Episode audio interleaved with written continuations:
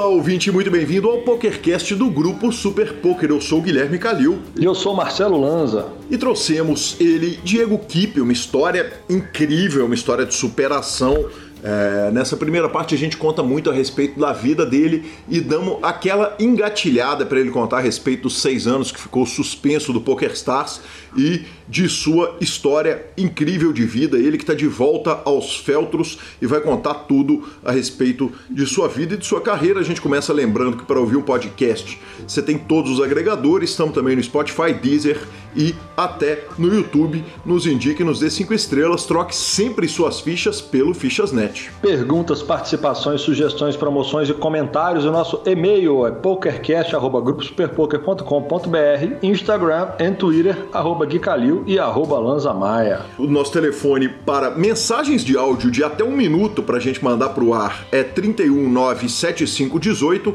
9609 e Nesse telefone também está o grupão do Telegram, que agora tem seu home game, e hoje, quando esse programa foi pro ar, já aconteceu na verdade, mas teremos a presença super especial do homem, o mito, a lenda, o entrevistado do PokerCast, Eduardo Sequela. Sensacional. É, hoje, para a turma que não sabe, estamos gravando hoje em raríssimas, vamos falar, exceções? O que seria o termo exato? É, eu acho que o não Extraordinariamente. É... Perfeito, perfeito. Extraordinariamente. Estaremos, estamos gravando hoje nas segundas-feiras, que normalmente a gente sempre grava nas terças. Então, hoje é um, um programa que teve que ser adequado à agenda.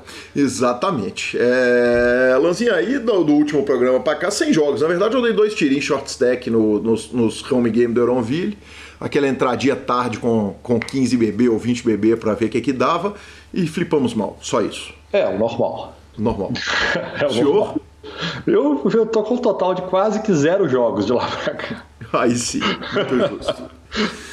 Senhor, bora, bora pra quem jogou. Vamos embora para quem jogou. Vamos começar. Bora para quem jogou, porque isso aqui é um programa de poker, nós vamos falar, não julgamos. Então vamos falar de quem jogou.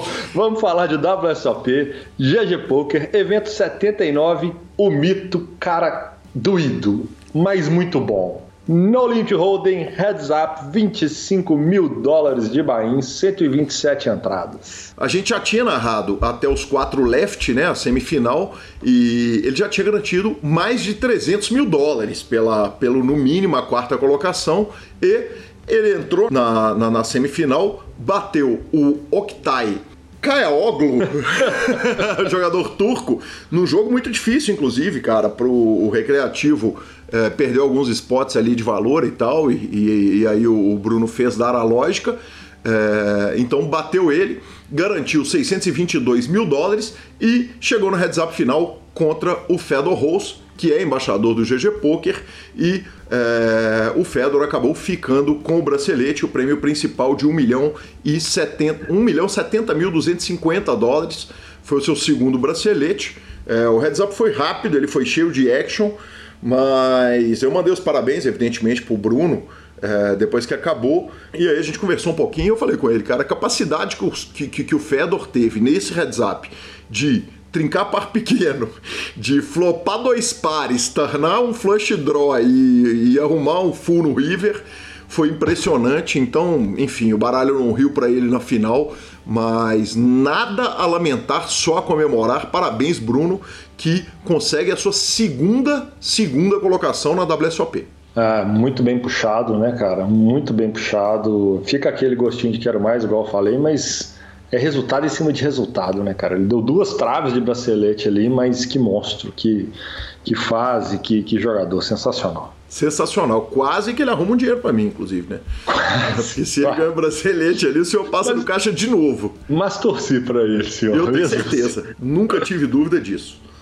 Evento número 80, 600 dólares, é o que a turma chamou de aquecimento do main event, né? Exa exatamente, cara. É... Na realidade é o seguinte, já tinham se classificado os 38, né? Então foi o aquecimento do dia final do main event e foi os 600 dólares no Limit Hold'em Six-Handed, é, 2.408 entradas, Lanza. E o João Fera alcançou a quarta colocação, levou para casa, arredondando 75 mil dólares e foi a primeira mesa final dele na Série Mundial de Pôquer, mas como a gente vai ver logo mais, não foi a última. O... Não, e, e nem de longe foi a mais importante. Exatamente. O primeiro colocado grande campeão foi o norte-americano, o Jeffrey Dobrin, uh, que ganhou 189.666 dólares e que quando precisou ele arrumou lá suas dobrinhas, né? Meu Deus. Desculpa, mas... Nossa! Eu tava puxando a pauta para baixo, eu voltei para conferir se o sobrenome dele era Dobrin mesmo. Jesus. Ai, ai, tentando continuar com o mínimo de seriedade, evento número 82, 1.050 dólares. Beat the Pros Bounty, um torneio da Bounty 2024 entradas. Exatamente, Marcelo Lanza, grande campeão, foi a Melika Hazavi, jogadora iraniana, puxou 240 mil dólares, arredondando. É, no último ano, cara, ela já tinha feito uma 17 colocação no EPT de Monte Carlo, que rendeu para ela quase 40 mil euros, e ela é uma celebridade do Instagram. É, a iraniana tem quase 600 mil seguidores, ela é jogadora de pôquer, mágica, faz palestras motivacionais e tem três concursos de Miss: Miss Global Irã 2016, Miss Global Fitness 2016, Miss Power Woman 2017 então, cara, muito legal ver o prêmio parar no, no, nas mãos dela. Eu fui lá dar uma visitada no Instagram e muito legal. Certamente vai ser uma boa embaixadora pro poker no Irã. Sensacional, né? Quer dizer, uma iraniana, cara, já, já né? Estamos ali falando de uma série de problemas culturais, é, dificuldades culturais, vamos falar assim, mas uma iraniana, né? Uma mulher iraniana, tem 600 mil seguidores, que tem três títulos de Miss que, é, que, que faz palestra motivacional, que ela, isso ela é mágica. e agora é dona de bracelete. Cara. Ela é mágica, e ela vai lá e ganha bracelete. É, que coisa sensacional. Sensacional. Evento número 77, ele, o main event, dia final, 5 mil dólares de Bahia. 25 milhões de dólares garantidos, a gente já falou disso. É, o torneio ultrapassou os 25 milhões, teve 5.802 entradas, ultrapassou, na verdade, 27 milhões de dólares. É, basta dizer, vamos começar a falar do Brasil, basta dizer o seguinte: a melhor colocação brasileira na história do main event. João Fera, jogador do samba, arrumou 666.636 dólares porra, uma sexta colocação nobre, maravilhosa, fantástica, merecida, né, de um cara absolutamente espetacular. Então, parabéns aí, João Fera. É, uma curiosidade, ele curte os vídeos nonsense que eu gosto, aqueles vídeos de 15 segundos que não tem nada a ver com nada. E, e eu tinha dado os parabéns para ele da mesa final dias antes, né, que a gente falou da mesa final dele. Aí ele me respondeu assim: obrigado pelos parabéns, eu não tinha visto esses vídeos que você me mandou, vão ser um aquecimento especial. E tal, cara, tinha cada vídeo mais nonsense no, no, que eu tinha mandado para ele, ele ainda não tinha visto. Ele acabou alcançando essa sexta colocação.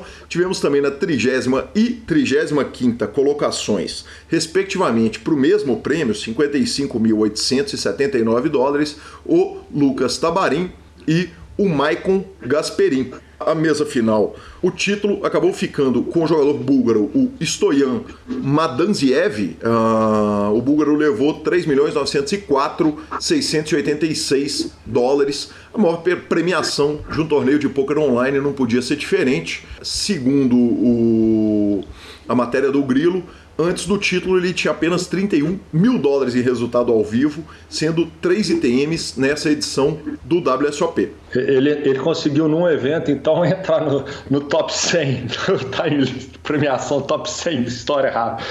Num evento, é isso? É, é tem, tem, possibilidade, exatamente, cara, porque é, é, é, é, a premiação é muito bizarra, né? Muito é muito desproporcional. É que essa premiação ela não entra, ela entra na lista do Random Mob, mas ela não soma na lista do Random Mob porque ela é considerada uma premiação online.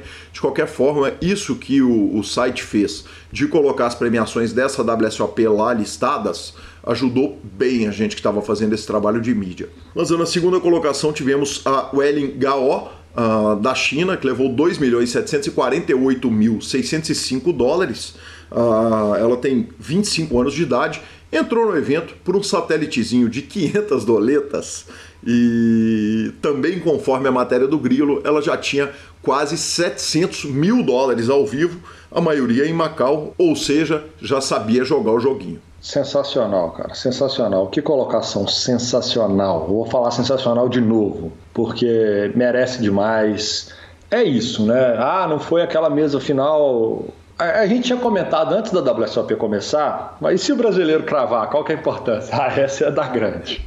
E se o brasileiro chegar à mesa final do main event? Ah, é grande. É muito grande. é, é muito bacana. É, foi uma WSOP muito linda, assim, batemos os recordes, chegamos aonde a gente achou que ia chegar, podia ter chegado um pouco mais. Tivemos um mundo de trave, né, cara? E merecidíssimo, isso mostra o crescimento do poker, mostra a facilidade que a nossa turma tem para clicar botão, que aqui nós apertamos o jogo mesmo, entendeu? E que coisa bacana, parabéns, João, bem puxado, parabéns ao samba também, brilhante. E Lanzinha, encerrando então o que já acabou da WSOP, ontem eu e Eduardo Sequela narramos o The Closer, o evento número 85, que teve 4.012 atletas, o Bahia foi de 500 dólares, e tivemos na mesa final o Vitor Adiron e o Luiz Gustavo Cameia. Errei o, o, nome dele, falei o Luiz Cameia errado, eu citei como se fosse o irmão dele, mas, mas era o Luiz Gustavo, acabou, acabei sendo corrigido ali durante a transmissão. O Vitor ficou na nona colocação, levou pouco mais de 18 mil dólares e o Luiz Gustavo levou mais de 70 mil dólares na quinta colocação. Lanzar, se você me permite o seguinte, normalmente, ao término da WSOP, o que eu faço é uma matéria zona, né, que eu faço comparativos do ano que se passou com o ano anterior. Infelizmente, esse ano não vai fazer muito sentido. Provavelmente nós, nós ainda vamos trazer, até porque tem um evento ainda, que, cuja mesa final vai ser amanhã, é, na terça-feira, mas não, não faz sentido. Eu não tenho a que comparar essa WSOP, né? Porque ela foi completamente diferente de tudo. Mas se o Covid serviu para alguma coisa, foi para tirar o asterisco dos braceletes online, e aí eu explico, cara. É, ao longo da vida inteira a gente sempre falou: ah, tem os braceletes online. E num primeiro momento a WSOP Europa era ela, ela era um bracelete que a gente considerava, ah, mas também não é da WSOP de Vegas. E aí igualou. E no momento que a Covid chegou, cara, a gente teve a única WSOP que foi possível. Quer dizer, era a melhor WSOP que era possível. Faz uma para os Estados Unidos, que tem um problema, a GG não atende lá, faz uma para o resto do mundo, e, e, é o que tínhamos. Então eu acho que agora saem, é, na minha humilde opinião, aí é a opinião do Guilherme, saem todos os asteriscos de bracelete. É o seguinte: bracelete é bracelete.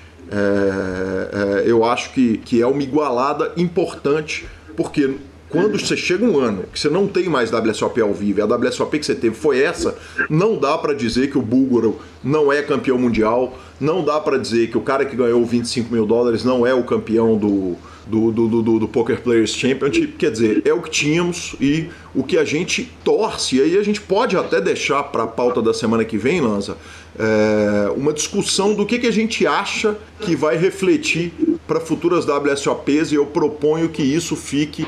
Eu vou levantar uma série de questões para a gente poder discutir isso aqui no ar, ok? Combinado. Então, fazendo aquela nossa tradicional ponte aérea diretamente para o WPT, aonde tivemos o 109 WPT Mini Six Max Knockout com um field de 752 atletas da mente. Exatamente, o Lucas Santana cravou esse torneio, levou 11 mil dólares e. Cara, a verdade é o seguinte, o, a action acontece lá na segunda, terça e quarta, né? Então a gente está gravando, provavelmente as notícias do que vai acontecer lá hoje, amanhã e depois, nós vamos mudar o programa que vem. Boa.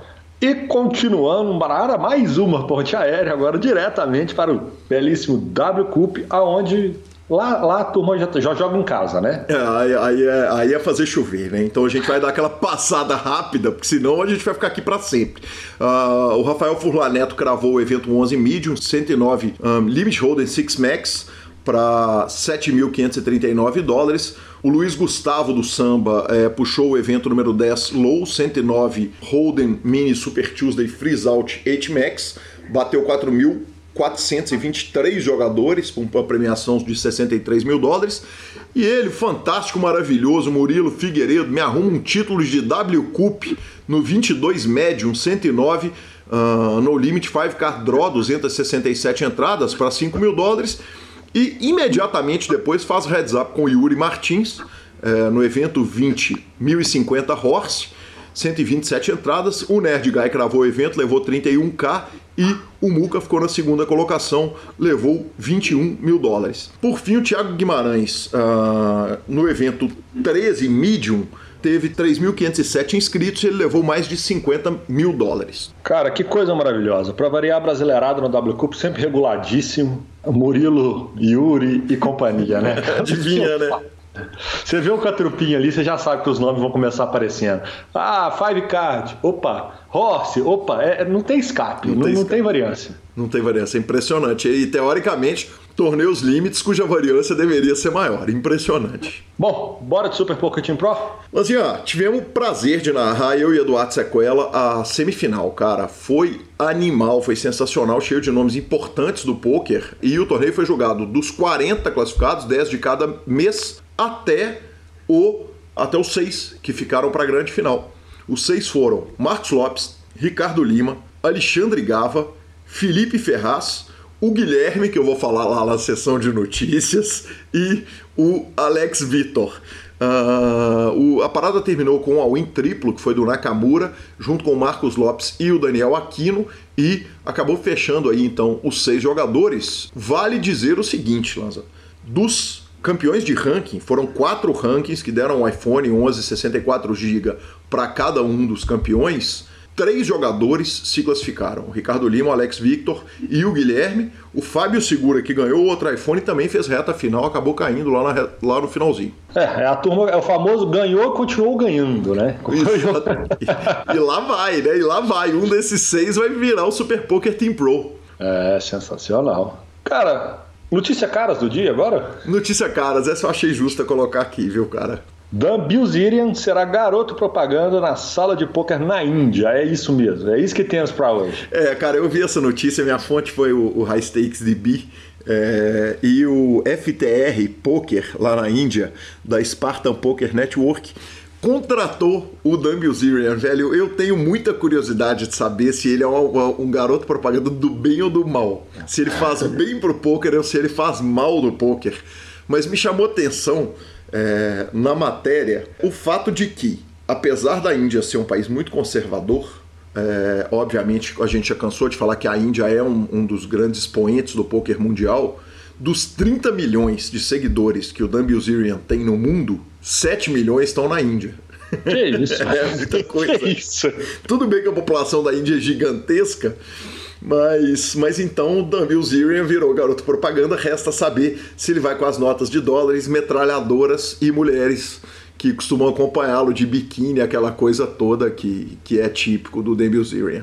É, não, e das duas uma, né? Porque ao que tudo indica, dinheiro não é o problema. Então os caras devem ter chorado muito dinheiro. Ah, ah sem dúvida e, nenhuma. E segundo, que eu acho uma jogada sensacional, aonde você tem que 7 milhões de prováveis consumidores da sua plataforma seguem um cara. E se esse cara virar o garoto propaganda, eu acho que é o famoso público-alvo. É, eu, eu, eu tenho pensamentos assim pro bem e pro mal a respeito do Demil Zero, eu acho que cabe uma discussão, um longo podcast, tipo aquelas conversas do Joe Rogan de duas horas e meia, pra gente discutir tudo de bom e tudo de ruim que ele pode trazer pro poker. Eu tendo a achar que é mais ruim do que bom. Mas, Mas olha para você ver, vou te falar um efeito que ele faz que já é benéfico no PokerCast do Brasil nós estamos citando a contratação dele e nominando uma sala que nós nunca ouvimos falar na vida. É verdade. Quer dizer, de alguma forma, ele vai fazer com que a sala fique conhecida. Sem dúvida. De alguma forma. E aí depois a sala que, se, que, que trabalhe para poder organizar de acordo com o que ela quer melhor da imagem. É, perfeito, perfeito, Lanzinha. Eu acho que sim. É, acho também que isso só está sendo citado do Brasil porque o senhor é sócio de um dos maiores consumidores de informação de pôquer do universo inteiro, né, velho? Eu não aguento ver uma notícia dessa e não trazer. Mas, mas enfim, é isso aí. E sucesso, cara. Sucesso no projeto. A gente quer o bem do poker na Índia, com certeza. Bom, e a nossa nota triste do dia, né? É, ela não é nem triste, ela é, é uma perda irreparável para o poker mundial. É, a, na nossa nota tá Mike Sexton está gravemente doente. Eu tinha colado, como eu fiz a pauta ontem, é, eu tinha colado que a Linda Johnson, que é do Hall of Fame, tinha sido autorizada pelo Mike Sexton a colocar num, um tweet dizendo o seguinte, que ele estava lutando contra um câncer de próstata que ele queria só dar mensagens positivas, mas que o câncer de próstata dele tinha espalhado para outros órgãos e que ele estava hospitalizado em casa. Né? Normalmente, quando hospitaliza em casa, a gente, longe de querer ser médico, mas é para dar um conforto ali para ele né? no final da vida. E ontem, durante a transmissão, eu até engasguei, cara. Na hora que eu tive a notícia, eu tive a notícia numa hora que a gente normalmente não dá break, que era o comecinho da transmissão. Eu pedi pro Sequela, Sequela, vamos me dar um break aqui. E, e faleceu então, ontem à noite, é, o Mike Sexton, que é, sem dúvida nenhuma, um dos maiores, talvez o maior embaixador do poker. Ele que tem um título de WSOP, um título de WPT, foi comentarista do WPT junto ao Vince Van Patten é, foi um dos caras que ajudou a construir o Party Poker e lamentavelmente então a gente perde esse cara absolutamente fantástico, muito legal que o WPT tenha em vida o homenageado botando o uh, ah, WPT Championship Cup, é, o, o, o, título, o nome do troféu com o nome do Mike Sexton. E Lanzinho, o livro dele, cara, Life's a Gamble, tá na minha lista de compras. Não é de livros de poker, não é de livro da vida, velho. Eu só não comprei porque eu não achei ele quando eu fui nos Estados Unidos e para mandar pro Brasil ele tá uma paçoca descomunal, ele tá caro pra caramba, mas certamente uma, uma leitura imperdível que em breve eu vou poder ler e trazer para o nosso uh, ouvinte. É. Fica aí, vamos de entrevista, palavra do Fichasnet e entrevista. Aí sim. O Fichasnet é o seu parceiro para compra e venda de ficha nos principais sites de poker online. Chame o Fichasnet e avise que chegou até eles pelo PokerCast para participar de promoções super especiais para os nossos ouvintes. O WhatsApp do Fichasnet é 062 99837 1007 e lá você negocia suas fichas com os melhores preços.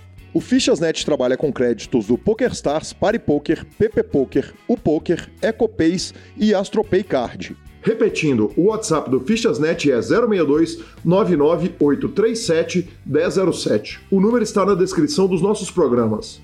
Fichasnet, confiança e melhor preço para suas fichas.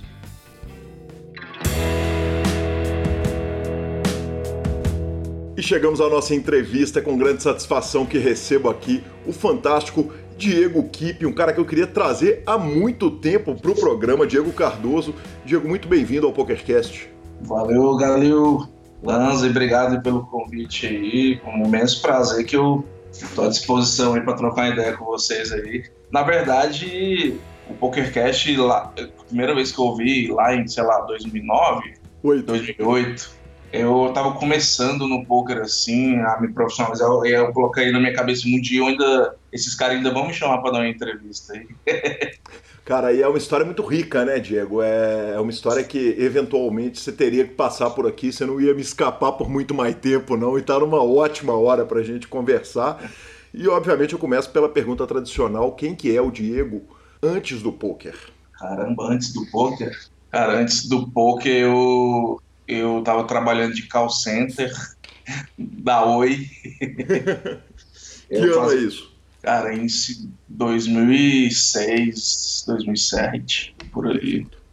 É, eu fazia faculdade de História na UFG. UFG Goiás. Isso. Uhum. E a minha primeira filha tinha acabado de nascer. Eu tinha uns 19 anos ali. E minha vida era essa, cara. Aí até descobri o poker. Vamos falar um pouquinho a respeito desse começo de vida, cara. É, primeiro o seguinte: é, história. Porra. É, é raro, né? É, o menino escolhe história, é, ele tem um, um, perfil que, que a gente não imagina o, o cara, é, é aquelas pré-conceitos pré que a gente tem, né? Você não imagina o cara no esporte de competição. O menino da história normalmente é um menino super estudioso e tal. Conta pra gente por que a história.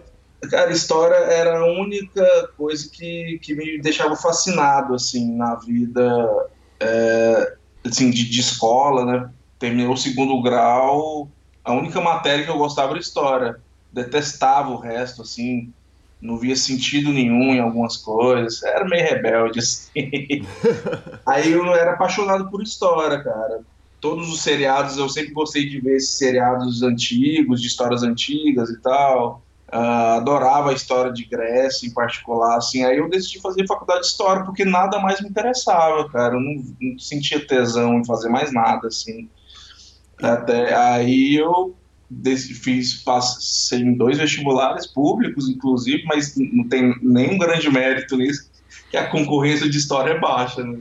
Uns três por vaga. Mas, enfim, é, eu precisava dar um orgulho para minha mãe, assim. Minha mãe sempre teve um sonho de um filho na faculdade e tal, aquelas coisas, e eu decidi fazer história por isso. Inclusive, na, foi na faculdade que, que começou o centelho, assim, de pôquer para mim, assim. É, o João Bal, ele fazia faculdade de história também na época. Aí a gente começou a trocar umas ideias assim e a gente se aventurou nessa vidinha do poker. Mas a história é fascinante, cara. A faculdade é um curso riquíssimo, assim, que eu aprendi muita coisa, assim, tanto como pessoa como academicamente falando. Você formou, Diego, em história? Não, cara. Eu fiz três anos, faltavam seis meses para me formar. Aí eu, foi a época que eu comecei a ganhar muita grana com poker, assim, já começou a mudar a minha situação financeira e não sobrava mais tempo, cara. A faculdade de História, ele, ele, ele exige muito tempo, porque eu tinha que ler cerca de umas 600 páginas por semana, de textos muito difíceis, assim, tipo Dostoiévski, é, Rousseau, René Descartes, umas coisas assim bem pesadas. Aí eu, eu fui trancando, trancava, aí dedicava um pouco, aí dava seis meses, eu trancava de novo. Eu tranquei, tranquei, até que chegou uma hora que a faculdade me jubilou, assim, não tinha como mais trancar, acabou que eu perdi minha vaga. Naquele começo, o que, que a história te ensinava? Porque, quer dizer, no curso de história vem com uma carga muito grande ali de filosofia, de, de cultura, de, das artes, como você disse. Quer dizer, você está lendo Dostoiévski, você está convivendo com aqueles personagens fantásticos é, que tem muito a nos ensinar. O que, que aquilo te ensinou como ser humano que, que, que no, no, no primeiro momento de carreira deu para aplicar no poker?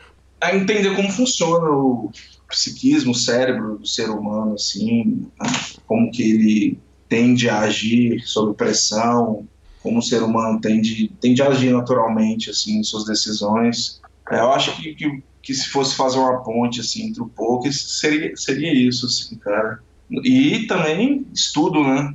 Sim. É, tanto PUC como a faculdade de História, assim, como outra faculdade qualquer, eu acho exige muito, muita disciplina de estudo, assim. E se você quiser ser um bom historiador, você tem que ter uma disciplina tão rígida ou maior até que o poker, cara. Foi isso aí que, que, que me ajudou muito no poker, cara, porque eu sempre fui um cara, quando eu colocava uma coisa na cabeça, assim, eu sempre me dediquei ao máximo, assim, eu sempre gostei muito de estudar o jogo, assim. Eu acho que essa, essa é a principal ponte que tem, assim. Diogo, é, para a gente encerrar o assunto história, o objetivo era ser professor quando você saísse da faculdade ou, ou qual era o objetivo? Quer dizer, onde que era o, o, o, rumo de trabalho que você enxergava a tua vida? Então, eu cheguei a dar aula durante um ano e meio. Uhum. ah, o meu objetivo era, era, era ser professor, cara. Se bem que eu fiz bacharelado, né? Aí eu tinha que fazer mais seis meses de licenciatura para poder dar aula, é, oficialmente, né? Sim. Na verdade, eu queria ser os dois, eu queria ser pesquisador e professor também. Professor como, como ganha-pão, né? Sim. Mesmo ganhando pouco, era o alicerce que eu ia ter ali para poder fazer minhas pesquisas, é, fazer meus artigos e tal. Que bacana. Diego, e pai aos 19 anos de idade, cara. É curioso também, né? É, é uma coisa rara a paternidade aos 19. Como é que foi? Foi planejado? Não, não foi planejado. Cara, foi um, foi um, foi um momento assim, desafiador na minha vida. Na verdade, eu sempre fui um pouco inconsequente, assim, né? Eu já fiz muita, muita besteira, assim, não que minha filha seja uma besteira, mas de, de, de ter decisões erradas, não medir consequências e tal. Mas vou te falar uma parada, que é a gravidez e tal, e eu ter tido a minha filha, mudou a minha vida de todas as formas. Mudou minha vida moral, minha vida financeira, cresci muito. Foi por causa dessa minha filha primeira que nasceu que eu comecei a jogar poker, cara. Eu nunca, nunca tinha jogado poker na vida. E eu tinha assistido o filme, cara, do, do Cassino Royale, do 007. Uhum. Assim, sempre fui muito fã de Poderoso Chefão. Eles jogavam poker lá, eu ficava, nossa, que legal. Mas quando eu assisti esse filme, eu falei assim, caralho, velho, eu quero jogar poker, cara. Eu quero aprender, para brincar com os amigos, assim, porque é massa e tal. Aí quando a minha filha nasceu, a mãe dela era novinha também, tinha, tinha feito 18 anos. E ela ainda estava fazendo cursinho pro vestibular. Uhum. Aí os pais ela me pediram se eu podia ficar lá, mor morando lá um tempo, para ela poder ir pro cursinho, que era integral, né? Saía sete da manhã, só chegava seis horas da noite. Aí eu ficava, cara, com a minha filha, cuidando. Acordava ali junto, sete e meia da manhã, dando uma madeira e tal. Aí nesse, nesse período que eu que eu ficava cuidando do bebezinho, que nessa idade que o bebê mais dorme do que fica acordado, né? Sim. Aí eu precisava fazer alguma coisa na minha vida, cara. Eu ficava assim, sempre fui muito ansioso. E eu, pô, o que, que eu vou fazer, cara? Aí, eu, na época, eu entrava no Mirk, não sei se você lembra do Mirk. Aí tinha um amigo meu que jogava, ele me colocou no canal do Mirk de poker, tinha umas 5, 6 pessoas. Aí esses caras falaram que tinha como jogar poker online, que eu não fazia nem ideia, isso em 2006. Aí eu, pô, tem como jogar pela internet. Aí os caras, é, valendo dinheiro. Porra, valendo dinheiro, não, mas não tem dinheiro não e tal. Aí eles falaram para mim que tinha como eu jogar de graça, né? Aí eu ficava ali, cara, balançando o carrinho, pondo ela para dormir e jogando um city golzinho, free roll. E com isso aí minha jornada no poker começou, cara. Eu fui me interessando, me interessando, me interessando. E aí virou, virou hoje. Mas o fato de ter sido pai aos 18 anos só, só agregou na minha vida, cara. Sempre, sempre fui responsável, assim, nesses quesitos, assim. Depois, depois da inconsequência veio a responsabilidade e bateu bem, quer dizer, você assumiu bem a responsabilidade como pai. Sim, cara, e, e eu digo mais, se eu não fosse pai, ali com 19 anos, 18, 19 anos, eu não teria jogado poker, cara.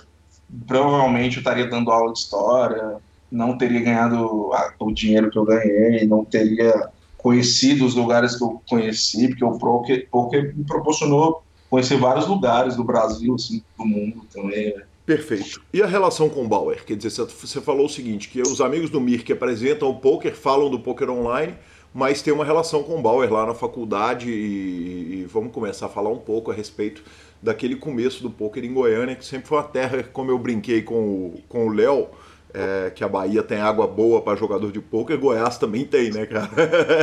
terra de malandro, né? É, Goiás, Goiás hoje em dia tem excelentes jogadores, cara. Muito, muito tops mesmo, assim, até a nível mundial, sabe? Te corrija, hein, Diego? Não só hoje em dia, né, cara? Quer dizer, a turma das antigas já, já era uma turma firmeza, né, cara? É... Sim, sim. É, minha relação com, com o Bauer, cara, na verdade eu fazia história na UFG à noite uhum. e ele fazia de manhã. A gente não se conheceu em si na faculdade. Certo. Em 2006, 2007 ali, eu não conhecia ninguém que jogava poker, cara, em Goiânia. Uhum. O cara que me ensinou a jogar poker foi meu ex-cunhado, o irmão da, da, da, mãe da minha filha. Ele que me ensinou, o Vinícius, ele que me ensinou. Eu cheguei para ele e falei, me ensinei, cara. Ele pegou umas pecinhas de war, de tabuleiro, e me ensinou um baralho e foi me ensinando, tá? Só que o, o, eu estava jogando no Poker Stars. Na época mostrava cidades, uhum. né? Hoje em dia é só o país, mas na época mostrava cidade. É verdade. Aí é, era difícil encontrar um jogador do Brasil, cara, naquela época, pra você ter ideia. Era muito difícil você encontrar um jogador de poker.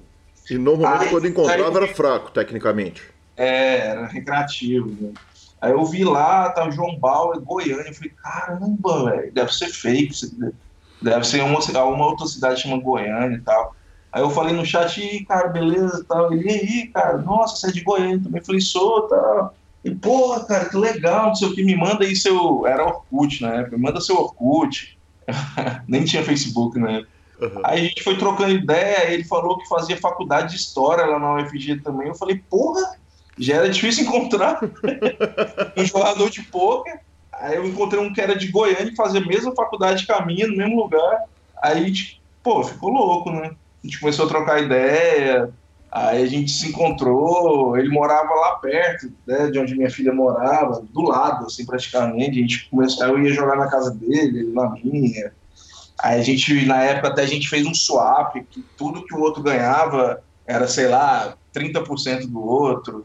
E foi animal, cara, ter conhecido o João, assim, porque ele me deu gás, né? Ele, a gente começou a estudar junto, aprender. Naquela época não tinha muito material para estudar, igual tem hoje. Aí naquela época o maior estudo que a gente tinha era trocar ideia, cara. Sim. A gente jogava junto, ficava discutindo o que, que a gente pensava ali. Único e simplesmente o que a gente pensava, cara. Era o nosso cérebro dizia a, a, o fator lógico ali que a gente fazia. E a gente, pô, é amigo até hoje, graças a Deus. O poker fez um pouquinho me melhor para ele, né? Mas graças a Deus nós dois somos jogadores de sucesso, assim, tivemos a carreira de sucesso e tal. Que legal. É, me conta um negócio. É, você e o Bauer começam a estudar e, e, e, você está falando o seguinte: a gente discutia as mãos, mas é, nas nossas conversas aqui, preparação de pauta, você cita como ídolo o, o Christian Cruel, que deu uma entrevista absolutamente fantástica também para o PokerCast. O Clube do Poker também está ali naquele começo, né? Certamente. Com certeza, mano. Eu falo assim que não tinha nada, para não dizer que não tinha nada, a única coisa que tinha era o Clube do Poker. Uhum. Cara, o clube, o clube do Poker, tipo assim, eram as coisas básicas assim, que faziam total diferença naquela época por exemplo, é, foi lá que eu aprendi o que era gap. Uhum. Aprendi que tinha que jogar mais em posição. Eu aprendi o que, que era tribet. Só de aprender essas coisas aí, eu já tinha edge sobre o field. Uhum. Naquela época, o field era, sei lá, 97% recreativo. Sim. Hoje em dia, você entra num PokerStars, sei lá, 50% da mesa é de jogador regular. Uhum. Em, qualquer bain, sabe? Naquela época, você sabia que era um conceito de gap, você já aumentava o seu ROI na parada, sabe? Sim. Era bizarro. E o clube do poker, cara, para quem é daquela época, era como se fosse a Bíblia Sagrada, assim. Teve um papel fundamental na formação do que é o poker hoje em dia, né, cara? O, o Christian Cruel ali, o Akari. E o Raul, claro. O, o, o Raul e o, o Brasa também, né, cara? Uhum. E o Léo também, que criaram o BSOP, foram, foram os, sei lá, os caras com maior importância assim para formar o poker que virou hoje em dia. Né? Então, é quando eu comecei a jogar no Poker Stars, eu assistia muitos caras jogarem, que era um, uma das únicas formas que tinha de estudo assim. Aí tinha o Adametes, cara, que era um, um dos pica da época. Hugo, Hugo entrevistado do PokerCast.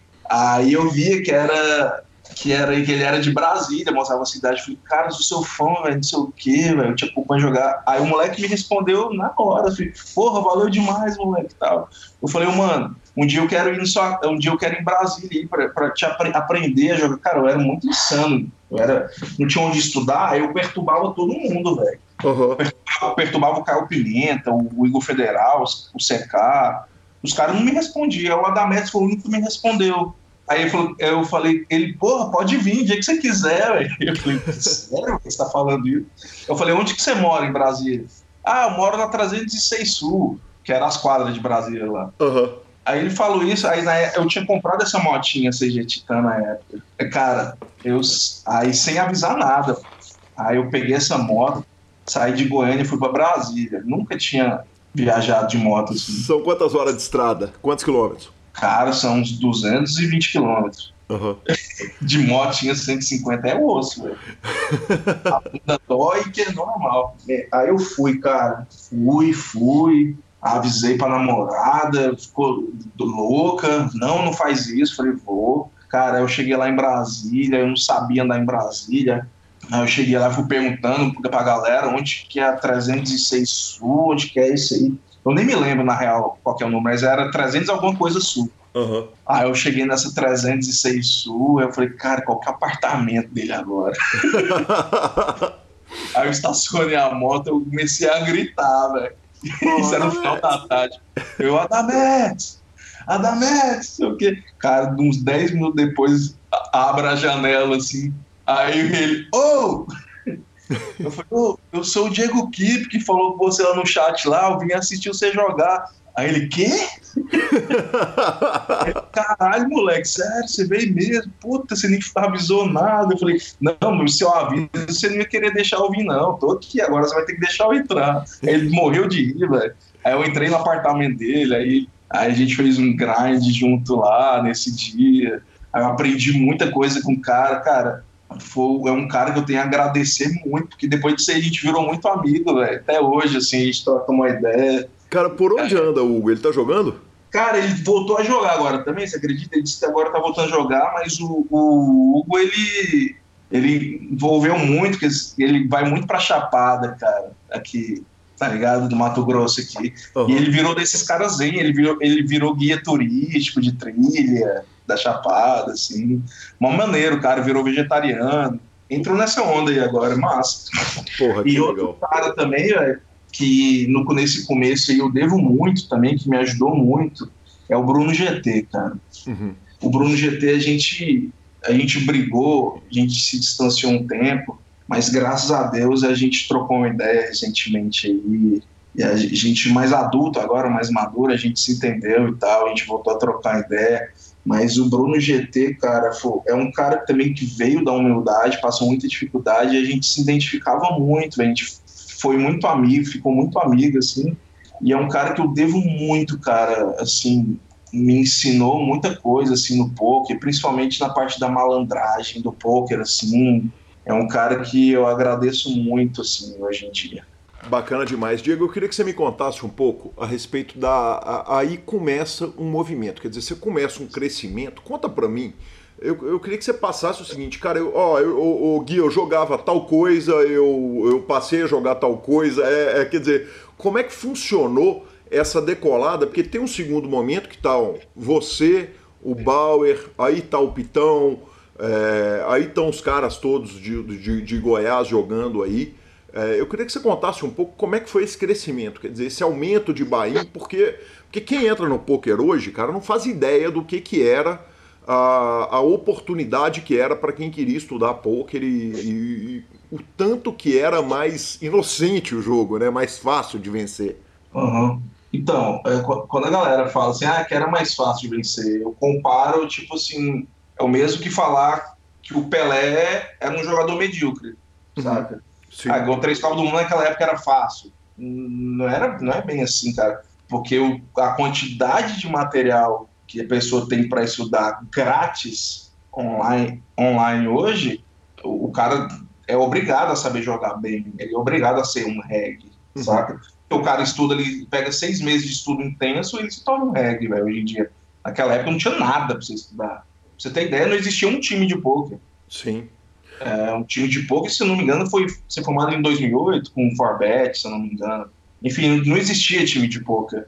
Eu, eu, é. eu entendo, Diego, a, a colocação que você está fazendo e eu proponho a seguinte discussão. Você está falando o seguinte: é, era a diferença entre o, o, o, Pelé e o Cristiano Ronaldo hoje. O Cristiano Ronaldo hoje tem uma preparação muito maior do que a do Pelé e tal, não sei o quê, mas o Pelé era o cara que se destacava na época. Agora, é, era uma época que o talento sozinho virava, né, Diego? Quer dizer, só, o, só, só, a malandragem do jogo, o cara ter o talento do jogo era suficiente para fazer ele bater o, o jogo. Sim, cara, mas, mas você, você chegar, chegar a esse denominador comum de quais jogadas são mais lucrativos é muito difícil fazer isso sozinho, cara. Muito difícil. É, assim, você tem que dar. Você tem, é, tenta, é tentativa e erro. Uhum. Na época era isso. Você evoluiu no jogo assim.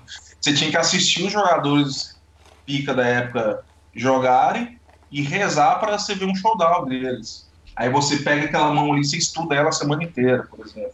Era isso que tinha. Uhum. Mas, assim, é, respondendo a sua pergunta, como foi esse, esses degrau, o degrau, assim, né? Digamos. Eu comecei a jogar no Everest, as Chastas, né? Não sei se você lembra. Sim. Era um City Gold sem você não pagava nada, o campeão ganhava 3 centavos de dólar, o segundo 2 centavos, por aí. Limit Hold'em, não era nem no limit. Uhum. Joguei isso aí, joguei, joguei, joguei. Cara, durante, com muito sofrimento eu juntei 2 dólares Aí eu, eu, desses 2 dólares, eu joguei uns torneiozinhos, eu fiz 50 dólares. Aí eu fiquei super empolgado, comecei, aí eu comprei um livro que surgiu na época, era o Green Book, Uhum. Comprei na Saraiva do Phil Gordon, isso. Uhum. Só tinha esse livro do Phil Gordon e o do Dan Harrington. Sim. Que mais pra frente eu vim comprar. Enfim, com esses 50 dólares eu quebrei. Uhum. Aí eu fiquei chateado, caramba, não sei o que. Eu não tinha um dinheiro para colocar, para depositar. Era uma realidade muito distante na época, isso aí ainda. Aí eu fui pro Party Poker. Na época eu peguei um bônus de 50 dólares, que eu nem me lembro de onde que era. Era daquele fórum de Portugal. Poker Strategy. Isso, Poker Strategy. Uhum. Aí peguei esses 50 dólares, coloquei no, par, no Party Poker. Cara, eu tive muita sorte que na primeira semana eu joguei um torneio de 3 com ribai e eu fiquei em primeiro lugar. Deu uns 2.500 dólares. Uhum. Assim, bizarro, cara. Era um dinheiro, assim, sinistro para mim. O dólar, o dólar era muito dinheiro pra época, assim. Aí eu, aí eu, caramba. E tem até uma história curiosa, cara, que eu, eu, eu ia pra faculdade, né? Jogava de manhã de tarde para ir pra faculdade à noite. Aí, quando eu cheguei no heads up, o meu mouse estragou, cara. Caramba. O meu mouse estragou. Eu uhum. rolando, eu mexia assim pra caramba, caramba, porra, vai, cadê? Não sei o quê, aí não tinha outro mouse, acabou que eu perdi o heads up, cara. Eu tava tipo 2 para 1 um em fichas do cara, o cara virou o heads up e ganhou. Ah, mesmo assim, eu ganhei 2.500 dólares, o primeiro dava uns 3.500, eu fiquei puto, mas eu fiquei feliz, né, cara? Caramba, eu falei pra minha mãe, falei, caramba, mano, ganhei 2.500 dólares cria vergonha na sua cara, você não vai viver disso não, não sei o Enfim, e fui pra faculdade, mas aí eu fiquei com aquilo na cabeça, falei, caramba, cara, e agora? Será se eu... Foi ali que me deu um estopim de virar profissional, porque até então a gente jogava por diversão, né, cara? A gente não pensava, eu não conhecia ninguém que vivia disso, era uma realidade muito distante, ninguém vivia disso. Sim. Mas a partir daí eu falei, cara, eu, vou... eu via nos livros, né, os caras falando de profissionalizar, Aí eu comecei a pesquisar, fui no clube do poker. Aí que eu comecei a me interessar por algum tipo de estudo, entendeu? Eu comprei livro. Aí eu vendi uma parte dessa grana aí, boa parte, para comprar um enxoval, da, umas coisas da minha nenenzinha, que ela ainda era nenenzinha, umas roupas que eu não tinha muita grana. Eu mudei, comprei um berço novo e tal. Aí eu botei um dinheiro, transferi uma parte dessa grana, mandei para um cara na época, não sei se foi o Breda, que aí eu mandei no Parei Poker pra ele e ele mandou no PokerStars. Aí tirou uma diferençazinha lá, cobrou uma taxinha pequena lá. Aí no PokerStars, cara, que eu, que eu comecei a, a estudar e a correr atrás do jogo. Comecei a jogar bastante City Goal, que era a única coisa que eu jogava. City Goal de um dólar, jogando City Goal de um dólar, City Goal de um dólar. Aí, aí quando eu vi, eu já estava jogando City Gold de 5, 11 dólares, já comecei a aumentar minha banca. Eu assistia muito, um cara deve ser muito amigo seu daí de Minas Gerais, o Gabriel Almeida, do Café Unicoros. Sim, o Gabriel sensacional, é, né? Era, sensacional. Era, era, um dos fora de série, né? Eu assistia muito ele jogar City Gold. Muito, eu perturbava ele, ficava perguntando as coisas para ele no, no Orkut, tinha comunidade lá. Aí comecei a ganhar um, dinheiro com o Citygol, cara. É quando, de repente, eu tinha ali uns 6, 7 mil dólares. Foi aí que eu comecei a me, me profissionalizar nisso aí, cara. Partir para os MTT também. E aí você parte para o MTT que chega na fase que, como me ajudou aqui o, o João, é, os 11 freeze out são sempre salvadores na hora que você tá que, que, que o bankroll tá indo para o espaço, você, você, você, arruma os 11 freeze out. Foi o que o João me disse. Como é que foi isso? então, cara, inclusive o, maior, o, primeiro torneio que eu, que eu ganhei assim de, de, de, um, de um valor maior, que deu 5 mil dólares, né? Foi no torneio de 11 dólares. Porque naquela época os torneios de 11 mil dólares pagavam 5 mil, 6 mil dólares. De 11 dólares. É, de hora em hora, uhum. torneios de dólares. Isso. Pagavam muito mais. É. Começavam com 1.500 fichas os torneios. Não sei se a galera que sabe de hoje em dia. Uhum. Tinham fields enormes, assim, de duas mil pessoas no torneio de 11 dólares, rolando, tipo, 10 horas da noite. aí foi num desse que eu ganhei, cara. E nessa época aí, eu ainda trabalhava. Eu trabalhava, eu já trabalhava numa loja da Vivo, cara. Eu vendia celular, eu, eu ia eu acordava cedo, eu ia trabalhar, isso sete e meia da manhã, eu chegava no trabalho às oito, aí eu trabalhava até às quatro da tarde, aí eu pegava mais dois ônibus para ir para a faculdade, que a UFG que é longe pra caramba, cara, em Goiânia. Uhum. Assim, da Zona Sul aqui. Aí eu ia pra faculdade, eu saí da faculdade umas 10 e meia da noite, chegava em casa umas meia-noite, meia, assim. Aí eu tinha que dormir para ir pro trabalho. Às, às vezes eu, cara, às vezes eu matava muito a faculdade para jogar, entendeu? E isso tava me fudendo, assim. Aí com esse torneio que eu ganhei, cara, eu comprei uma moto para mim, que eu lembro que foi o primeiro bem que eu ganhei com pouco, era uma CG Titan 150, né? Comprou à vista. comprei à vista. Foi lá na lojinha da Honda, comprei à vista. E foi nessa, nessa hora que eu comprei uma moto à vista, que eu ganhei um, um bom dinheiro assim de uma vez, que meus que minha mãe e meu pai assim que, que não gostava de eu jogar que começaram a, a mudar o pensamento deles assim sobre isso. Uhum. eles viram que eu estava dedicado não tinha largado o emprego e não tinha largado a faculdade estava me dedicando muito não me sobrava tempo para nada cara. Tava porque tipo assim eu sempre eu, eu, vim, eu vim de uma família bem pobre assim velho. Não miserável de passar fome assim mas era bem pobre. Aí desde moleque cara eu tinha na minha cabeça que eu precisava sair de casa, e meu pai era alcoólatra também, eu ficava puto com aquilo ali, eu precisava sair dali, eu precisava ter minhas coisas, eu precisava comprar um tênis, ter uma condução, então eu não aguentava mais, simplesmente não aguentava mais, aí, tipo, me sobrava tempo pra nada, véio. era faculdade, trabalho e agora o poker, né? Sim. E, e, e, aí tá a relação daquilo que você falou no começo. Eu queria fazer uma faculdade porque eu tinha que orgulhar minha mãe. Aham. Uhum. Diego, deixa eu te perguntar um negócio. E aí, é, é, como que esse Diego, que começa a ganhar, é, é comprou a moto, quer dizer, foi pro PokerStars, como que surge o Steel na vida? Como é que começa a, a, a história do Steel? Então, eu nessa época aí eu já tava, a gente, eu e o João, a gente já ganhava um, já tava ganhando um dinheiro bom, já era, digamos, regulares assim. Uhum. Nada de demais, mas a gente já já vinha ganhando um bom, um bom dinheiro, assim, se mantendo. Até que, cara, até que um dia eu, já, ganhos que eu falo assim, a gente já tinha ganhado, sei lá, uns 50 mil dólares. Uhum. Até que o João, cara, ele ganhou o W Cup. Sim. Na época foi o maior prêmio de, de, um brasileiro no poker online, assim, se eu não me engano, foi tipo 350 mil dólares. Uhum. Uma coisa assim. E a gente no Skype e tal, ficamos louco e tal. Você tinha um pulsa daquele W Cup? Não, não, não. Uhum. É engraçado essa história do W Cup do João. É que ele tinha combinado com o Forbet de jogar pelo Forbet, né? Uhum. Aí, aí, eu, aí chegou o dia dele começar a jogar pelo time, aí os caras falaram, não, João, espera só mais uns dias e tal. Sim, ele contou no podcast. Aí não deu tipo uma semana, ele ganhou o W Cup, 350 mil dólares. Aí ele preferiu não entrar mais pro Forbet. Sim, aí é a única vez que o Sketch perdeu dinheiro na vida, né? Que o Forbet. a única, a única. Sensacional, Diego. E aí? E aí vocês montam o Steel, como é que começa o projeto? Que que tá, qual que era o desenho do Steel? Qual que era o plano, cara? Aí ele. É, a gente, um dia a gente tava, não sei se era num bar, algum bar, ele falou, galera, é o seguinte, pá, não sei se era na casa dele, não lembro.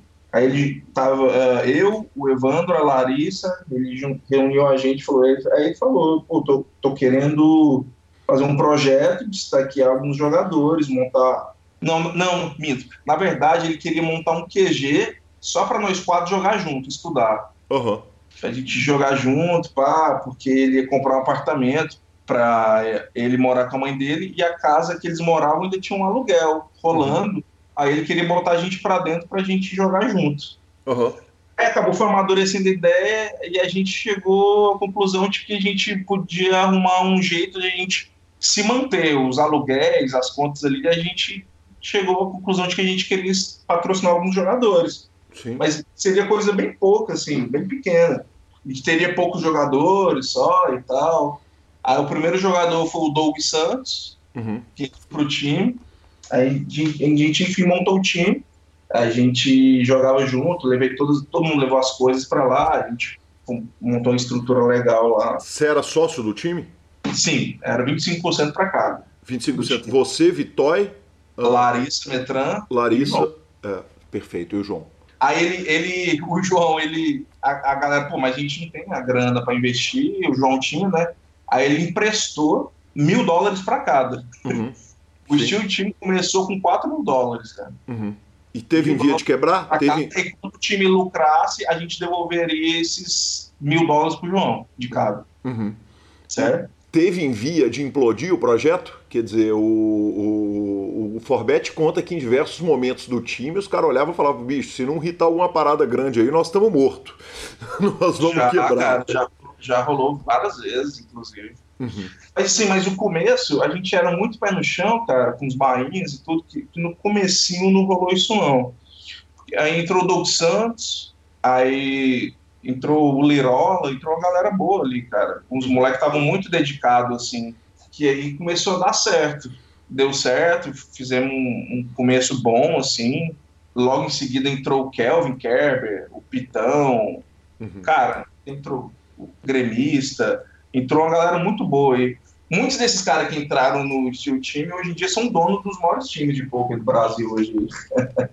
Foi um projeto massa. E assim, é, várias vezes a gente já chegou perto de quebrar assim, alguém ia lá e irritava alguma coisa. Inclusive, quando eu saí do Steel, é, chegou um momento que não tinha mais dinheiro. Aí a gente tinha que aportar, né? tirar dinheiro do bolso e botar mais. É, mas enfim, se já foi o, o, fim do time, né? Não sei se você vai chegar nesse ponto aí, eu já posso falar. Não, perfeito. A, a, a minha dúvida é a seguinte: é, antes da gente caminhar para o fim do time e, e, e, e, a saída do Steel, eu queria que você contasse o desafio do Citengol 500 dólares em 5K, que o João Bauer me falou. Falou para perguntar para ele que ele vai te contar essa história. Cara, engraçado, né? É, essa história eu, eu tinha separado da mãe da minha filha, né? Aí eu tava numa braga do caralho, é puto, assim, com a vida, meio desanimado, puto, viver longe da minha filha, o que eu vou fazer, velho? Tava triste pra caralho. Eu chego no João e falei, João, vamos fazer um desafio aí, velho, pra ocupar minha mente, velho. Qualquer coisa aí, mano.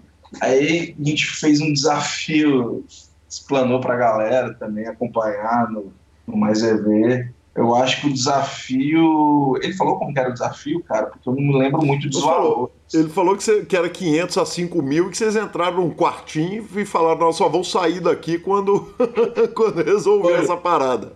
Ele, o João tinha, ele comprou um apartamentinho que era um quarto e sala. Uhum. Aí juntou eu, ele e o Fumagai. Era. O desafio era fazer 5 mil dólares, tipo, em uma semana. Sim. Jogando um City Goals de 11 dólares, assim. Era bizarro a parada, assim. Aí acabou que a gente internou ali, cara. A gente não saía para nada, não via a luz do sol, não via nada, cara. A gente ficou ali, acho que foi mais, a gente ficou ali umas duas semanas, é. O João fez uns 2 mil dólares, eu fiz uns 500 dólares, o Fumalé ficou negativo, assim, foi tristeza total, assim.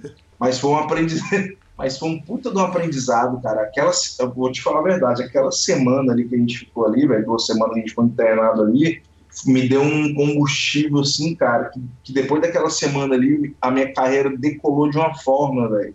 Decolou de uma forma sinistra, assim, velho. Porque não, não que eu tenha aprendido a jogar, também, né? A gente já estudava muito, o João me ensinou muita coisa e tal, mas aqui, é naquele momento ali, cara, eu vi que eu conseguia ter uma disciplina de estudo mesmo, assim, que, que a partir daquele momento eu senti uma confiança, velho. Porque o jogador de poker é nem jogador de futebol, cara. Ele sabe jogar, mas quando você acerta um hit, por exemplo, assim, você eleva a sua confiança de uma forma tão grande, velho, que começa a vir um efeito cascata, velho. Tipo uma avalanche, você começa a bater tudo, cara. É que nem você pega um exemplo do, do Pabritz, cara. O cara, cara Cara, esse ano o moleque destruiu, cara, um atrás do outro, veio uma avalanche. Eu lembro que quando eu tava ganhando os meus maiores prizes, assim, o Fabrics era um, era um cara inconstante, inconstante pra caralho. Eu falei, esse moleque não sabe jogar, velho, parece, tem umas jogadas meio. Cara, de repente o moleque virou um monstro, velho. Hoje em dia é um dos caras que eu mais acompanho jogar assim, velho. É um exemplo para mim, assim. O cara tá muito um jogo muito afinado, né? É realmente é um cara fenomenal e que eu ainda não tive o prazer de trazer aqui pro PokerCast. Traz o cara, velho. Tem muito a, ensinar, eu acho, né? Certamente trarei. É, Diego, três coisas aqui que eu não sei qual é a ordem que elas acontecem. Eu, eu vou te citar as três coisas, você vai me falar qual que é a ordem e a gente vai tratar dos três assuntos. É, a carreira musical, o fim do Steel e o fechamento da conta do PokerStars. O que, que veio primeiro? Carreira musical. Me conta um pouco a respeito de como é que um jogador de poker que está tendo sucesso, está bem, quer dizer, você está com o Steel, sua conta ainda não foi fechada e de repente o Diegão vira e fala o seguinte, cara, vou, vou cantar rap. Essa parada da música, cara, eu, eu, nunca me considerei assim, eu tive uma carreira musical, assim. Desde criança eu gostei muito de música, véio. Eu ganhei um violão aos 12 anos de idade, e minha mãe não sei nem como que ela conseguiu comprar um violão, véio. Me deu de presente de aniversário. E foi a coisa mais massa que eu joguei na minha vida até hoje, velho. Porque, como eu sou um cara muito ansioso, velho, assim, muito ansioso mesmo assim, a ponto de tomar remédio para ansiedade até hoje, sabe? Uhum. A música é uma coisa, é a única coisa que me transcende a alma, assim, cara, que me acalma, que eu posso ficar ali horas fazendo uma música e esquecer do resto, assim. Então a música para mim sempre foi uma, válvula de escape, sabe? Eu nunca, ah, vou lançar aqui agora uma carreira musical, vou largar tudo. Nunca existiu isso, sacou? Uhum. Faço um prazer, cara. E o rap, além de. Já tive bandas e tal, eu gosto muito de, de ter banda e tal, mas como é muito difícil, depende muito de outras pessoas, eu encontrei no rap assim uma, uma forma de expressar o que eu sinto, o que eu penso, porque é muito mais fácil, depende só de você. Aí eu aprendi a fazer os instrumentais, a montar um estúdios em casa, a gravar as minhas próprias músicas, e foi assim que, que eu encontrei. Assim, eu, eu lançava uns discos online, assim, umas coisinhas nada demais também. Nunca tive essa pretensão de ganhar dinheiro com música e ter uma carreira, tá ligado?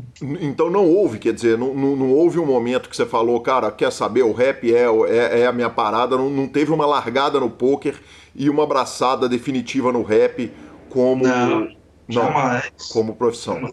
Não, não, como profissão não. Entendi. Assim, lógico, eu pensava assim, cara, se eu ficar bom nisso aqui, e sei lá, as portas começarem a abrir, eu vou investir, como minha vida sempre foi assim, entendeu? Uhum. Só que eu nunca, eu não tenho um nível assim para ser um dos melhores, não. Sou bem humilde nessa questão, assim. Me conta um negócio, o disco que você chegou a lançar, é, qual que foi o, o, o, quanto que ele atingiu? Quer dizer, você chegou a, a rodar com o disco, fazer alguma turnezinha, alguma coisa, fazer uma, uma, uma promoção do disco? Ou, ou, ou, foi uma parada que foi lançada mais, mais quieta? Cara, então, quando a minha conta foi banida, uhum. é, eu, eu cheguei a fazer. Eu, eu falei assim, cara, os caras sempre ofereciam, cara, vem aqui em São Paulo tocar e tal, vem aqui, não sei o quê, no Curitiba. Aí eu, eu nunca ia, porque tinha que me dedicar ao poker e tal, mas é quando minha conta do PokerStars foi banida, eu falei assim, ah, cara, foda-se a vida e tal foi outro momento que eu fiquei muito puto na minha vida, assim, que já a gente vai falar disso aí. Uhum. Mas eu. Aí eu comecei a ir mais, fazer uns, umas coisinhas ali, mas nada demais, tipo assim, cachê de 500 reais, pagava passagem, eu ia mais, mais de Aue, assim. Mas eu tocava mais em Goiânia, assim, região metropolitana aqui.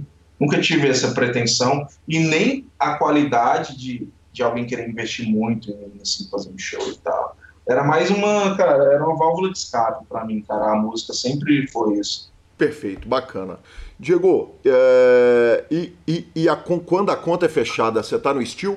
Não, cara, eu já tinha saído do Steel, já tinha um tempo. Ok, vamos falar um pouquinho a respeito disso? Diego, é, é uma coisa que é o seguinte, há uma coisa que a gente precisa contextualizar quem não faz ideia do que, que era o PokerStars quando você perde a conta no PokerStars. Em que ano que você perde a conta? 2013. 2013 já tinha tido a, a UIDA, já tinha tido a Black Friday, o Paripoker sai do mercado americano, é, o Full Tilt já foi pro, pro, pro vinagre, né? E hum. praticamente o mercado de, de, de, poker existe um site que é o PokerStars. Conta para mim a história, conta como que sua conta é banida e, e, e tudo o que aconteceu. Então, cara, assim, eu tava no auge da minha carreira tinha sido eleito pela ESPN, que era um ranking da época, assim, um dos 10 melhores jogadores do Brasil, tava ganhando um puta de um dinheiro, é, eu, eu, tinha um, um, patrocínio, um deal bizarro, é, eu podia jogar qualquer coisa no PokerStars, qualquer baile. Com quem que você tinha esse deal? Eu tinha um deal com uns americanos, cara, eram uns gringos. Uhum, perfeito. Eu tinha um salário para jogar, ganhando ou perdendo, eu ganhava 2 mil dólares. Uhum você ter ideia, de salário. É... 2 mil dólares fora o ganho. Quer dizer, se você perdesse, você ganhava 2. Se você ganhasse, você ganhava. Um dólar down de make-up, eu ganhava 2 mil dólares por mês. Perfeito. Isso independente de qualquer coisa, isso era salário. Quer dizer, ele não descontava no mês seguinte. Isso, era bizarro meu dia, cara. Eu tava vivendo o momento mais da hora da minha vida, assim. Uhum. Podia dar uma condição melhor para meus pais, assim, reformei a casa deles e tal. Tinha comprado três dois apartamentos, tava com um carro da hora, dinheiro no banco, com a moral elevada, com a moral não, com a confiança, né? Jogava tudo, todos os bains, eu sentia que eu tinha Ed naquilo, tinha ganhado dois Sandemiros, batia, tinha Ed em todos os torneios do PokerStars, assim Aí, cara, aí eu, aí eu conheci a, a minha atual esposa na época. Certo. Aí, em 2013, meu pai tinha acabado de morrer, cara. Tinha que uns dois meses meu pai tinha morrido. Uhum. Uns três meses falecido. Depois de dois anos lutando contra o câncer e tal. Enfim, eu já tava triste, assim. Aí, cara, eu, como eu conheci a Isabela, eu, eu peguei ela e falei, cara, vamos dar um rolê ali, vamos viajar, tirar um, uns três dias ali em Pirinópolis, que é uma cidade aqui perto de Goiânia, de lazer e tal, cidade turística. E na época eu tinha um, um cachorrinho que eu tinha acabado de ganhar, cara, que era um bulldoguinho francês. Um, dois meses, um mês de vida, assim. Aí eu não podia deixar ele sozinho, porque eu morava sozinho. Aí eu pedi pro meu irmão, cara, ficar em casa cuidando desse cachorrinho meu. Só que eu tinha esquecido, cara, que meu, que meu computador, meu PokerStars, ele logava automaticamente, sem senha, porque eu morava sozinho, né, mano? Não precisava ficar digitando senha toda hora. Aí eu pedi pra ele ficar cuidando disso aí. E fui. Beleza, tal. Aí eu voltei três dias depois, tal, descansei. Aí no outro dia eu fui grindar. Aí eu loguei, pá, aí parei bem aquela mensagem né, do PokerStars, por favor, mande-nos um e-mail e tal Aí eu, quando eu abri meu e-mail, tinha um PokerStars lá, sua conta está bloqueada para investigação. Mas como minha conta já tinha sido bloqueada para investigação milhares de vezes, até por causa do estilo, o estilo é, jogava, sei lá, às vezes seis pessoas no mesmo IP, sete, oito, quando os moleques viajavam para cá, já tinha bloqueado e liberado diversas vezes. Eu pensei assim, ah, vai um bloqueio, vamos liberar, né? já, já amanhã libera. Mas aí, aí eu mandei um e-mail e eles me responderam o e-mail pedindo para eu explicar como que eu joguei essa mão. Aí eu fui ver a mão, o torneio começava com 3 mil fichas. Uhum. Aí tinha um nick da conta do meu irmão na minha mesa. Aí uhum. meu irmão faz tipo raise de 90, eu faço tribet de 2.900 com mais 100 para trás, ele é win ou fold. Uhum. Ai, caramba. Uhum. Aí eu, what the fuck, velho? Que porra é essa? O que tá acontecendo? Aí eu fui falar pro meu irmão. Aí meu irmão, pô, é porque ele tava, tinha aquele ranking da seleção brasileira para ir para Bahamas na época, você lembra? Uhum, sim. Os cinco primeiros iam representar a seleção brasileira no torneio mundial lá em Bahamas. Ah, sim, eu e lembro. Era, e, era, era a última etapa e o cara tava jogando assim, e ele era o sexto colocado, cara. Uhum. Aí que, que ele, aí ele me explicou, falei, cara, e ele era muito ingênuo, ele tava começando no poker, nunca tinha ganhado nada. Ele me explicou, pô, eu, eu entrei na sua conta também, que era só cinco, era free roll, né? Era free roll. Aí eu, tava, eu levei meu notebook. Aí o que, que ele fez? Aí, tipo assim, tinha 300, 400 pessoas no torneio. Aí a, a, a merda do destino fez com que eu caísse na mesa dele. Sim. Aí ele passou as minhas fichas para ele, cara. Puta que. Aí eu, puta, cara, como é que você faz uma. E tipo assim, era 400 pessoas, todos brasileiros. Naquela época eu era muito conhecido, véio, todo mundo sabia quem era eu. Sim. Enfim, a galera deve ter denunciado, né? Milhares de pessoas, todo mundo denunciando, falando, ué, que, que é isso? Como assim tal? Aí, cara, como é que você faz uma coisa dessa comigo? Tipo assim, ô, Calil, a minha conta já foi liberada, entendeu, cara? Ano passado, depois de seis anos. Não teria por que eu continuar mentindo uma história dessa, entendeu? Não, não, eu, em, em momento... a galera fica assim, ah, isso aí é história pra boi dormir, pá. Cara, era um torneio free roll. Eu, eu nunca jogaria free roll. E nunca que eu ia fazer uma parada dessa, cara. Eu sabia que todo mundo me conhecia ali na mesa, não tinha por que eu fazer isso, sacou? Enfim, aí eu não tive como explicar Poker Stars, cara. É o que, que eu fiz, cara. Eu jogo há, sei lá, há oito anos no site. Eu nunca fiz nada de errado. Eu vou falar a verdade pros caras. Olha, eu conversei com meu irmão, foi isso que aconteceu. Vocês podem verificar aí a conta dele. Ele realmente é meu irmão, ele fez isso, isso, isso, isso peço imensas desculpas e tal, mas realmente não fui eu. eu mandei fotos para eles que eu estava viajando, que não era eu que estava ali naquele IP mesmo e tal. Aí eles me responderam, e falaram, ó, oh, Diego, a gente, a gente sabe que não era você. Aí eles mandaram uma cláusula que tem no contrato do PokerStars. A gente sabe que não era você que estava jogando, porém existe uma cláusula que você é inteiramente responsável por quem acessa a sua conta. Uhum. Não interessa se é hacker, se um hacker entrar na sua conta e fazer besteira, você é responsável por não ter protegido o seu computador. Tem essa cláusula no PokerStars. Uhum. Aí, mediante a isso aí, eu não tive como fazer nada, cara. Eu falei, não, mas pelo amor de Deus, não era eu, não faço isso, eu sou um jogador profissional, tal, eu sou reconhecido, vai acabar com minha carreira. Eu vendia muito coach, cara, na época. Uhum, sim. Eles vai fuder comigo e tal. Eles, ó, Diego, infelizmente, sua conta vai ser banida e tal. Aí, cara, aí aquilo ele acabou com a minha vida. Já tinha perdido meu pai, acabado de perder meu pai, tinha uns três meses. Tava triste pra caramba. Aí agora eu perdi a minha vida, a minha carreira. Tinha acabado ali. Perfeito. É, é, deixa eu fazer algumas observações aqui para o nosso é, é, espectador que talvez tenha chegado depois no poker saiba porque isso é importante. A primeira coisa é o seguinte: o PokerStars na época tinha o melhor suporte de qualquer empresa do mundo em qualquer área, né? Então a gente, a gente praticamente a gente se sentia conversando diretamente com o suporte, né? É, isso. É... Cara, você mandava e-mail, dava 10 minutos eles respondiam. Exatamente, era um negócio inacreditável em qualquer coisa, assim. Tanto que os meninos tinham uma brincadeira de mandar e-mail pro suporte do PokerStars perguntando: estamos querendo pedir uma pizza no Pizza Hut. É, eu peço de calabresa ou de, de pepperoni e os caras respondiam o, o e-mail. Né? então existia essa brincadeira com alguns jogadores, não lembro quem eram. E é, o PokerStars sempre teve uma condição que era o seguinte: vamos banir e para depois olhar e depois que baniu não tem para quem reclamar. Quer dizer, não adianta você ir no, no, no, Serginho Prado, não adianta você ir em quem manda no PokerStars, fosse o Celso, fosse quem fosse, não, não, não tem santo que faça eles devolverem a conta depois que bloquearam, né, Diego? Não tem, cara. Exato. Vou até falar pra galera né, que tem a conta banida, mano, não adianta você pedir pro Acari, pro Sérgio Prado, pro Ibor Federal. Os caras não podem mexer nisso, né? eles não resolvem isso. E, e o PokerStars é muito duro, cara. Eu, eu, queria deixar muito bem claro, cara, que eu não sou puto com o PokerStars por isso. Uhum. Eu acho que eles estavam no direito deles, cara. Contrato é contrato. Mano. Isso, é, essa é a pergunta, Diego. É, é, é, queira ou não queira, o seguinte, é, sem querer causar briga familiar, porque já deve ter, você já deve ter brigado com o Vilibaldo o suficiente com relação a isso. Mas, no final das contas, quer dizer, o PokerStars tinha razão, né? Ele estava bloqueando ali, ele tinha o motivo dele é, é, é para o bloqueio. Assim, é, vou falar assim, de como assim, se você for falar pelo lado assim amigável, eu acho que eles estavam sendo um, um, pouco chato, cara. Exagerado. Eles sabiam que não era eu.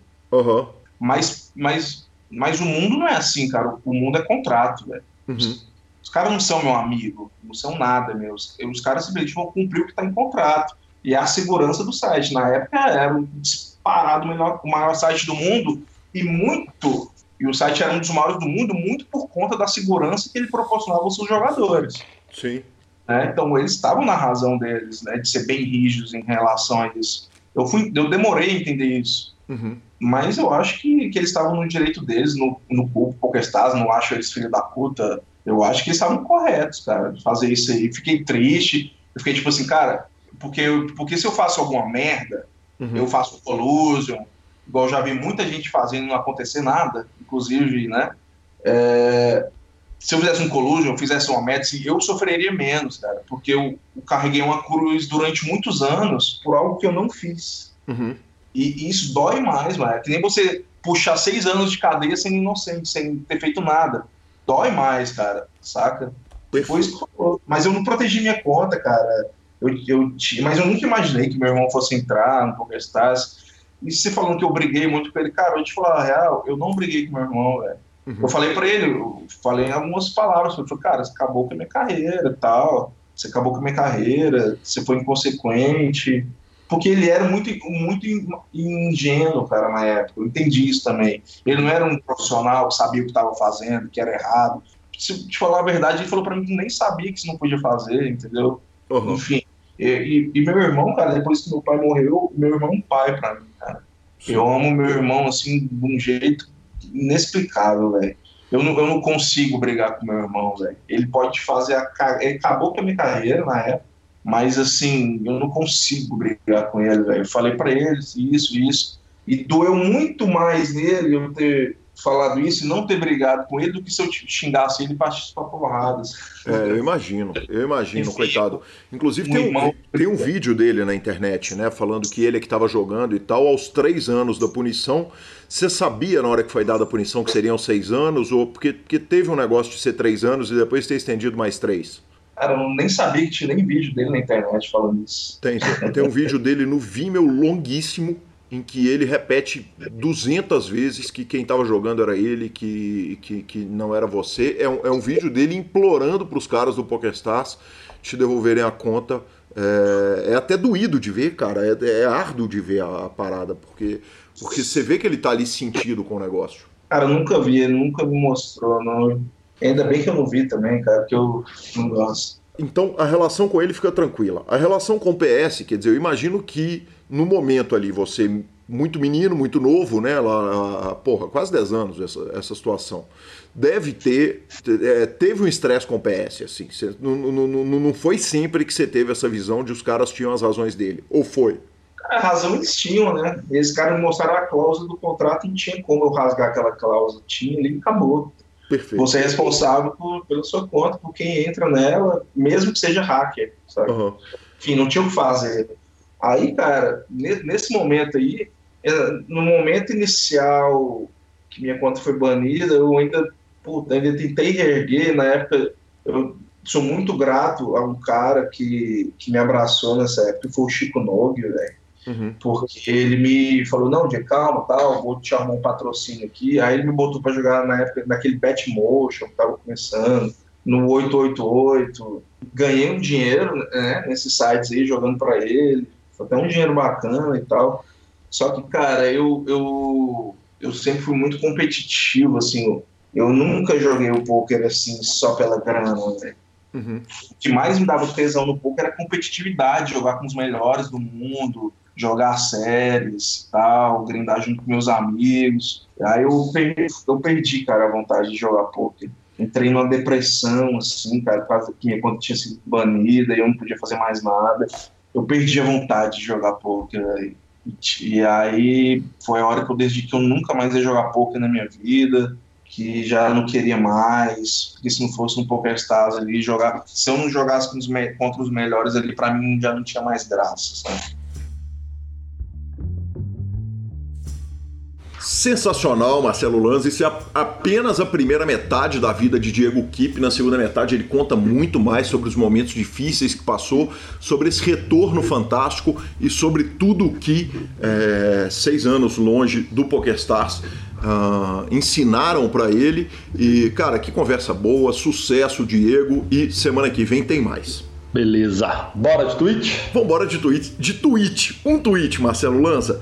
Uh, Mariana Fonseca tweetou o seguinte: Qual foi o primeiro podcast que vocês escutaram? Aquele que quebrou a resistência e fez com que você passassem a consumir esse tipo de conteúdo. O Márcio Alves, arroba Márcio Nordson, escreveu o seguinte: PokerCast do Gui Calil e do Lanza, acho que em 2009. E se tem uma coisa que bota um sorriso estampa um sorriso nessa face é alguém falar que começou a consumir podcast porque conheceu o PokerCast. Eu sou, sou super entusiasta do formato e obrigado, Márcio Alves. O seu tweet me fez ganhar o dia, cara. E, e, me conta um pouco mais do que, que você acha de quando ele fala assim, eu acho que é em 2009. Significa que esses cabelos e essas barbas brancas que aqui aparecem é, é, é, caminho do tempo, consequência? Como é que é isso? Mais do que isso, significa que ele descobriu o PokerCast no segundo ano de existência dele, porque ele não é nem de 2009, ele é do finalzinho de 2008, Marcelo Lanza. Parabéns. Ai, ai. Cara, nesse programa que tá super pessoal, que eu contei de história minha com o João Fera, com o Boteô e tal, não sei o que, tô, tô, tô, contando a história da minha vida, né? a gente entra na parte de redes sociais e eu vou contar mais dois casos pessoais. O primeiro é que eu caí na pegadinha do ouvinte, Lança. Sabe aquela pegadinha da oficina, do não sei que, do Tomás, da Paula e tal, não sei que, velho. Eu não sei o nome do ouvinte, peço desculpa ao telespectador, peço desculpa. Se souber, se alguém tiver o horário que eu caí, me manda lá o, o vídeo, porque fica o histórico lá. Mas o cara me perguntou se o Sequela me contou na entrevista dele a história do poker de rua do flop do Power, Power de força, Guido. E eu li a parada toda junta, velho. E eu e assim, caí igual um pato. Igual um pato. Felizmente eu não sou o Vitão, que fala que nunca vai cair na pegadinha do ouvinte. Foi a primeira vez. Espero tenha sido a última, pelo menos esse ano. Mas o malandro que me pegou, me pegou com todas as honras e glórias. Parabéns, caí na pegadinha. Justo. É isso que o senhor merece. É isso que eu mereço. A outra coisa que eu mereço também foi meu sobrinho Gustavo, que eu recebi um áudio do pai dele me contando que o, o Gustavo anota, tem uma lista de animais raros, que já tem mais de 150 itens, e ele perguntou pro pai dele: Papai, narrar pôquer é uma coisa rara? Ele falou, é. E ele me incluiu na lista de animais raros. O senhor é um animal raro. É, porque o tio Gui aparentemente narra poker e narrar poker me torna um animal raro. Justo. Uh, por fim, a gente dá aquela citada no Jefferson Carlos de Monlevade, que chegou em Belo Horizonte, me ligou, falou: onde que se bebe nessa cidade? Eu não pude nem ir beber com ele. Primeiro, porque não tem bar aberto, e segundo, porque eu tô respeitando a quarentena. E por último, dá aquela citada no Guilherme. Vale dizer o seguinte: o Guilherme é um dos que classificou lá em cima, eu tinha dado a notícia dele, da classificação do Super Poker Team Pro, e perguntei, falei, velho, tem muito tempo que você está me fazendo sofrer com seu nome nas narrações do, Super Poker Team Pro.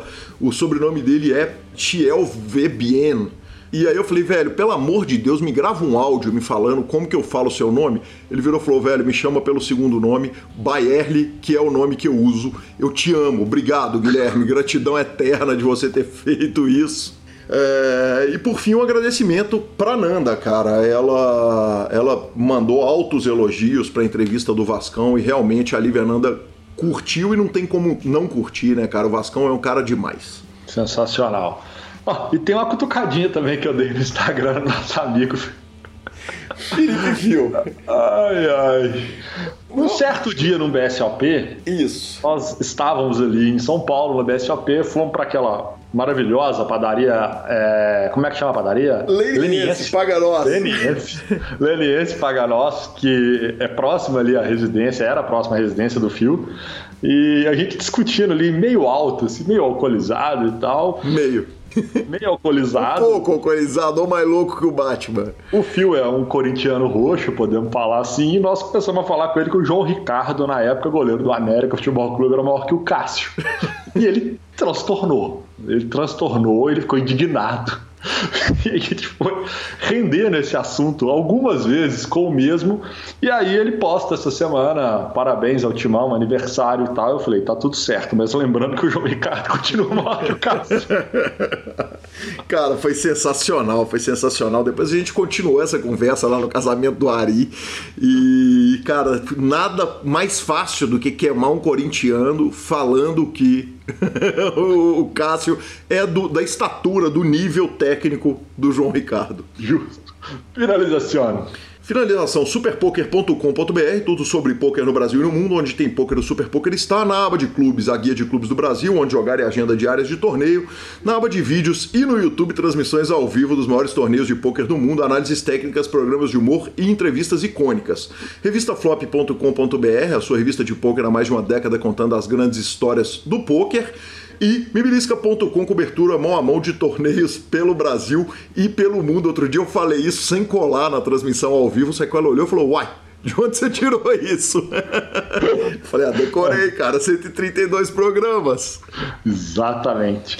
Dica cultural. Marcelo Lanza, comece por você, por favor. Começo, sim, senhor. A dica cultural da semana é The Old Guard. É um filme protagonizado por Charlize Theron, original Netflix. Cara, é um filme bem divertido, é um filme que entrega o que se propõe, é um filme bem movimentado, que fala ali de algumas de alguns seres no, no universo, não, no planeta Terra que são imortais ou próximo disso É, mas é uma história bem feita, bem colocada, um filme bem movimentado, muito bem filmado e para quem gosta de coisas fora do comum assim um pouquinho, eu indico sim, eu indico, é um filme que vale a pena ali, tá ali na casa dos seus 7.5, 7.4, que eu gostei bastante.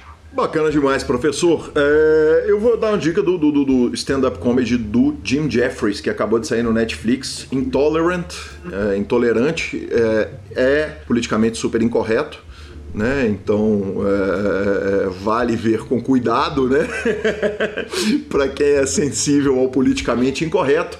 E cara, para quem entende inglês, a entrevista nova do Mike Tyson no podcast do Joe Rogan tá nota 10, cara. O Mike Tyson é um, um, um, gênio, cara, um cara brilhante, tá voltando a lutar e é muito legal essa conversa. Porra, ele vai parar lá no. no, no, no cara, ele, ele começa a filosofar na parada que eu vou falar, valeu cada segundo. Boa.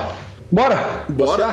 Arroba Gui Calil e arroba Lanza Maia são nossos Instagrams e Twitters. Nos indique, nos dê cinco estrelas, troque sempre suas fichas pelo Fichasnet, indique para os seus amigos que jogam poker e a edição é do fantástico Rodolfo Vidal. Grande abraço a todos e até a próxima semana. Valeu!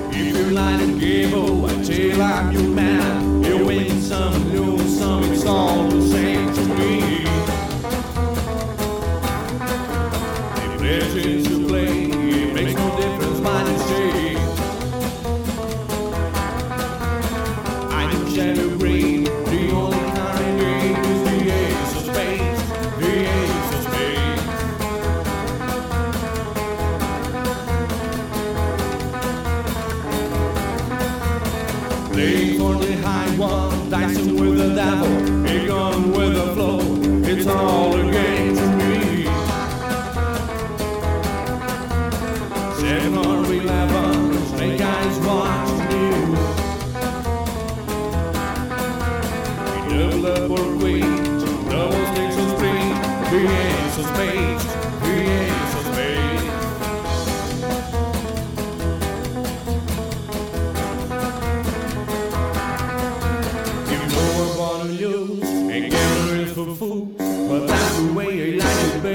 anyone